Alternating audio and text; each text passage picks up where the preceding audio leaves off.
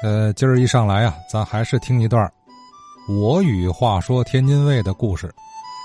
呃，这段故事它分上下两个层次啊。前一半您仔细听听啊，特别有意思啊，可能也是很多听友和我们节目结缘时候的这个也会有相同的心路历程啊。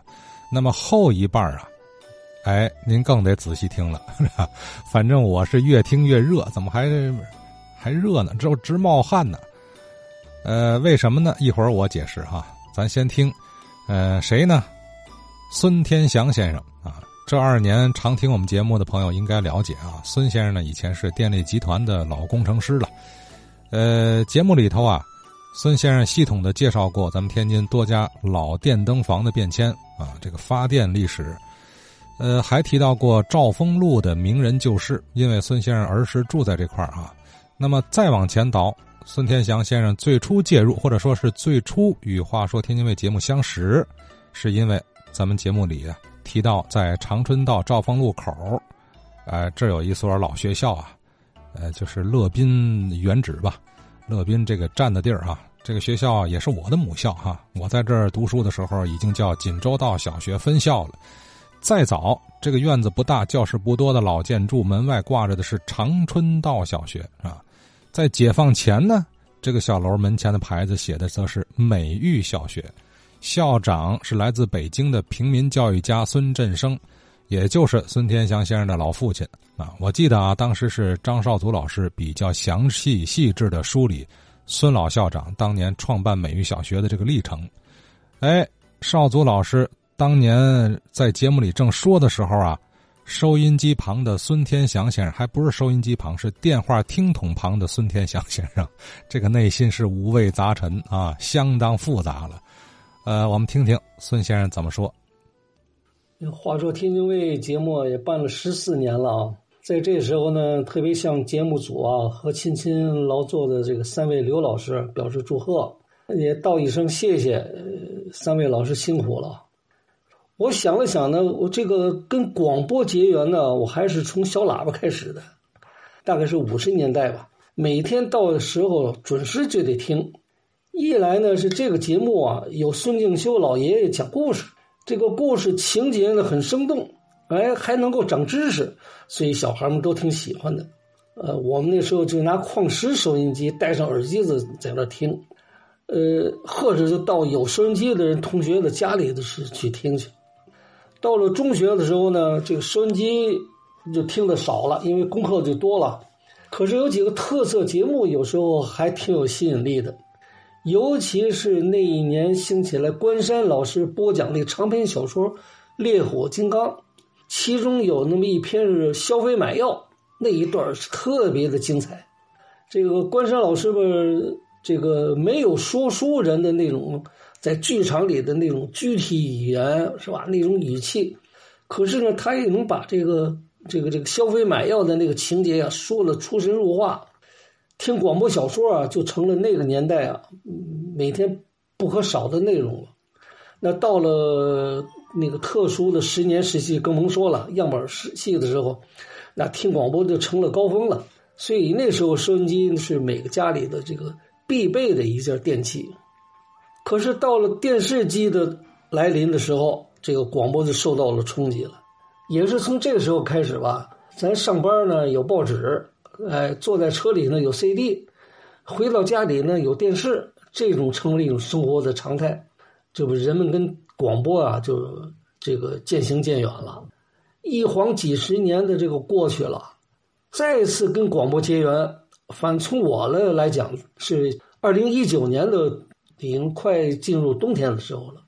有一天，我突然接到了这个呃老朋友这个张凯的电话，他说：“你快打开收音机。”我听的有点愣了，我说：“这怎么了？这是？”我说：“干什么呀？”他说：“快听广播。”我说：“听什么广播？”啊？他说：“话说天津卫。”我当时这么多年也不听广播了，我当时就懵了，不知道他是什么意思。我就问：“怎么了？出什么事儿了？”打开收音机啊，也不知道怎么调，因为多少年也不用这个，不听收音机，也不打开它了，更不知道找什么节目。他听说我这会儿有点手足无措的意思啊，情急之下，他说：“你你行行行，你你这个别对台了，你电话别撂啊。”顺势他就把他的电话就对着那个半导体收音机那个那个扬声器那个喇叭那个地方，哎呦，这时候我就听这个电话里传来了广播的声音了，说的什么呢？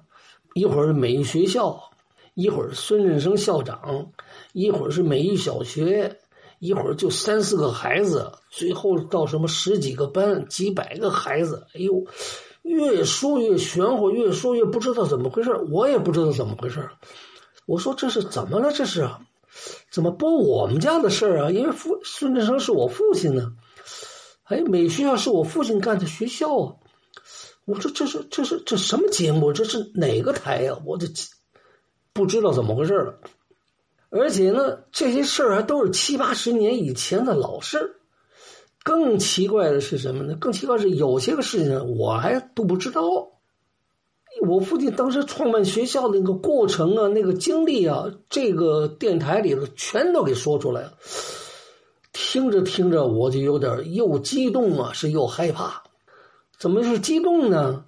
你说这件事都一百来年的事儿了，怎么还有人想起我爸爸来？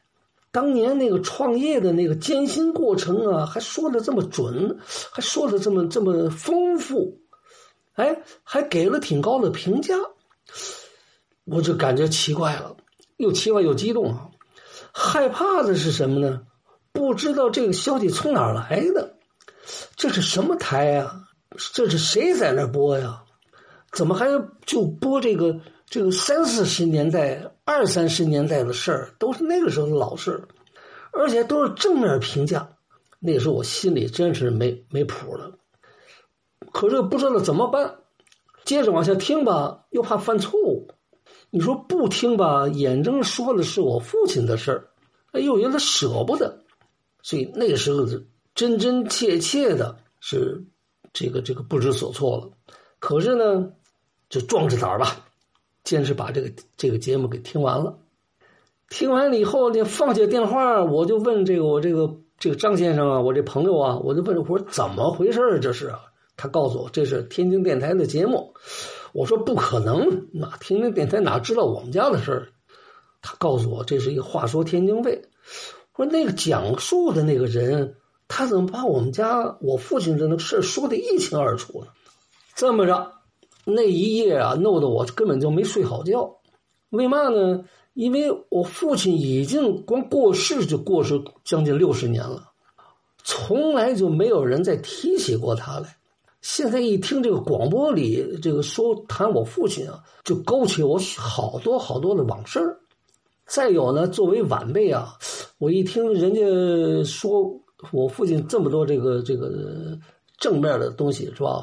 呃，又表扬啊，又肯定了，我特别想感谢感谢这个讲故事的人，哎，这个这个心情啊，当时特别复杂，哎呦，睡不好觉了，半夜里我就起来了，我打开电脑，我就开始上网搜，到了四五点钟了，我这才勉强的吧，在百度上找到一个近似的一个电话，我也顾不上多想了，我说先给他留个言吧，就发个短信过去。短信上我说我就是您今天节目里啊美玉说的那个美玉小学的后人，十分感谢您对我父亲的肯定。如果可能的话呀，请告诉我那位讲述人的联系方式好吗？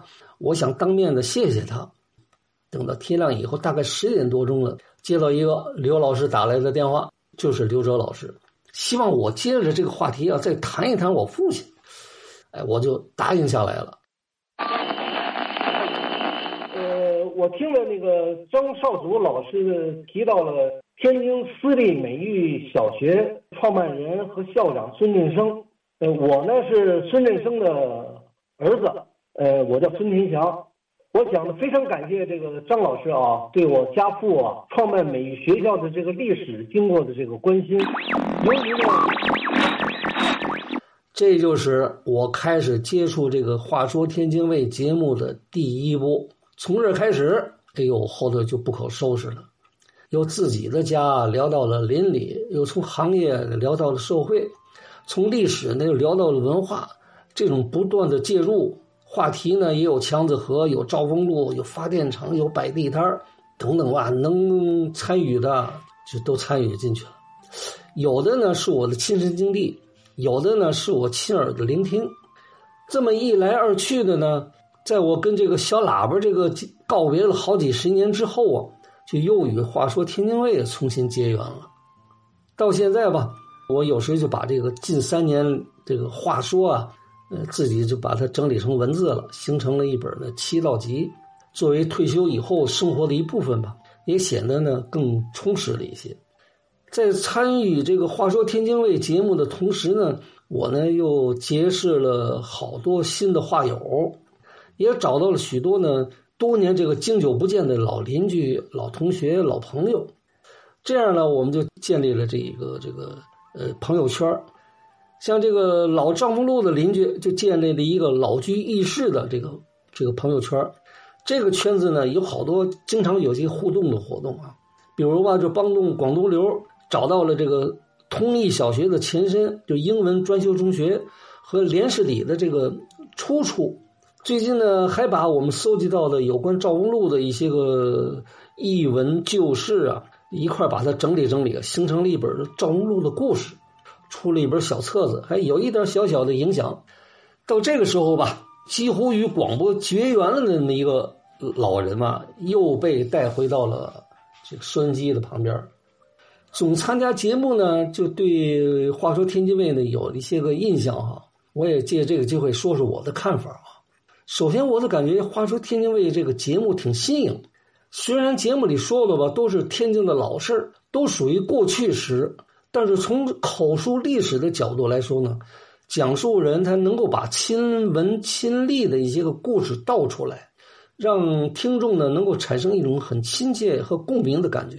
听完以后呢，还挺值得回味的。哎，这就说明它的可信度比较高，哎，有价值。因此，这个新瓶啊，装的虽然是旧酒，但是就像咱那个芦台春那个酒一样，它味儿道很浓，很香。有一种很别样的新鲜感，还有呢，我就感觉这话说天津卫节目的这个语言吧，啊，朴实无华，无论是话友讲述的，还是主持人的串场词，语言都很精炼、朴实、真诚，没有空洞的大道理呀、标语式的口号，这个所有的内容都是真实的小故事，让听众呢感觉很亲切，有一种介入感，尤其是咱这个主持人刘哲老师这个。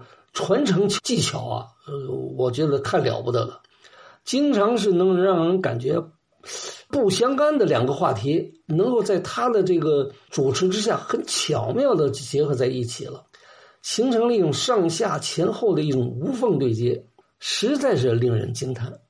像前不久我就说过一个关于从号子到民歌的那个话题，怎么我想也是一个很孤立的一个话题。前边呢，我这跟别的话题怎么联系呢？哎，刘老师最后把它和一个呃街道牌匾的这么一个文化联系起来了。哎呀，我当时我就感觉主持技巧啊，真是不得了。还有呢，我就感觉这个话说天津卫节目这个大众化呀，它又不失专业，长短结合呢，系统而很有序。比如话说天津卫节目的许多话题啊，都是人们日常生活当中。经常耳闻目睹的一些个寻常小事儿，有的故事甚至于很碎片化，可是节目组呢却能把这些很零碎的又看似几乎很平凡的小事整合起来，做成了一个很专业的元元素，哎，以致可以形成具有民间史料价值的那么一种素材，还可以供给专家学者们啊作为考据使用。而限于广播形式的这种话说类节目的一种局限啊。它生而就有一种好多不便于过度展开的话题，节目组呢又能把它做的恰到好处，让它起到一个引子的作用，留给后续的节目，或者给那些感兴趣的人们去做些这个继续的研究。这种将短时的话题能够转化为长远的课题的思路，哎，不失是一种节目的创新，这是我的一种感觉。还有一种感觉呢，就是这个节目啊有一个广泛的参与度和群众性。这个谈话主题选选择的紧扣社会生活，又为不同的阶层的听众吧提供了参与的机会。从个人的角度讲，参与《话说天津卫》节目啊，可以使人的锻炼思维、开发大脑。靠回忆生活是老年人的一种基本生态。与其改变不了老年人的这种规律，你还不如积极的引导老年人呢，通过做健康的回忆，得到积极的生活乐趣。哎，我就觉得《话说天津卫》就是一个挺好的媒介和样本从社会的角度来讲呢。这类节目呢，还可以为地方的史志积累一些有价值的史料。尽管这些史料可能有些不太完善，也不太准确，但是作为正史来讲呢，它是一个补充。口述历史呢，也是宏观史料不可或缺的一个最基本的内容。话说天津卫啊，让整整一代人完成了对广播节目啊，从结缘到相伴，到渐渐的隔绝，最后到绝缘。又结缘的这么一个转换过程，也可以说呢，是一个完整的，就像一个正弦波的震荡过程一样。这在一个地方广播史上，可能是值得重视的现象。一档这个说话节目能够吸引如此众多的听众参与啊，真是值得可喜可贺的事儿。希望天津广播电台啊，能够继续努力，把这档具有浓郁的地方特色和广泛群众基础的乡土节目办得好上加好。哎呀，这个你别说，听人夸呀，这感觉还挺好啊。分泌内啡肽，刺激肾上素。刚才我就说了，孙先生这段话呀，他分两个部分是吧？第一部分说他怎么和我们结缘啊，当时那种复杂的心情，挺有意思。呃，孙先生一上来合着是壮着胆儿听话说天津卫啊，听广播嘛还得壮着胆儿。呃，可能有不少听友老师都是有相同的这个体验和感受啊。哎，这。广播喇叭里怎么聊我们家事儿啊？说的比我知道的还多还细，哎，这个后面第二部分呢，就是夸我们那部分啊。我是越听越热呀，这脸呢一阵一阵发烫，听一遍热一遍啊。孙先生初听节目说挺激动，我听您说我们也是，我是直冒汗呢。怎么呢？这臊得慌啊，害臊了。嗯，孙先生这些夸赞呢，哎呀，说的。还真挺对的啊！虽然说都是实话，可那这么直白的表扬也不好意思啊。呃，真心感谢啊，孙先生以及各位的老听友的关爱吧。不客气说，这节目确实好。当然，呃，我觉着啊，应该还能更好一点啊。咱顺水推舟，水到渠成啊，明年一定会上新台阶的啊。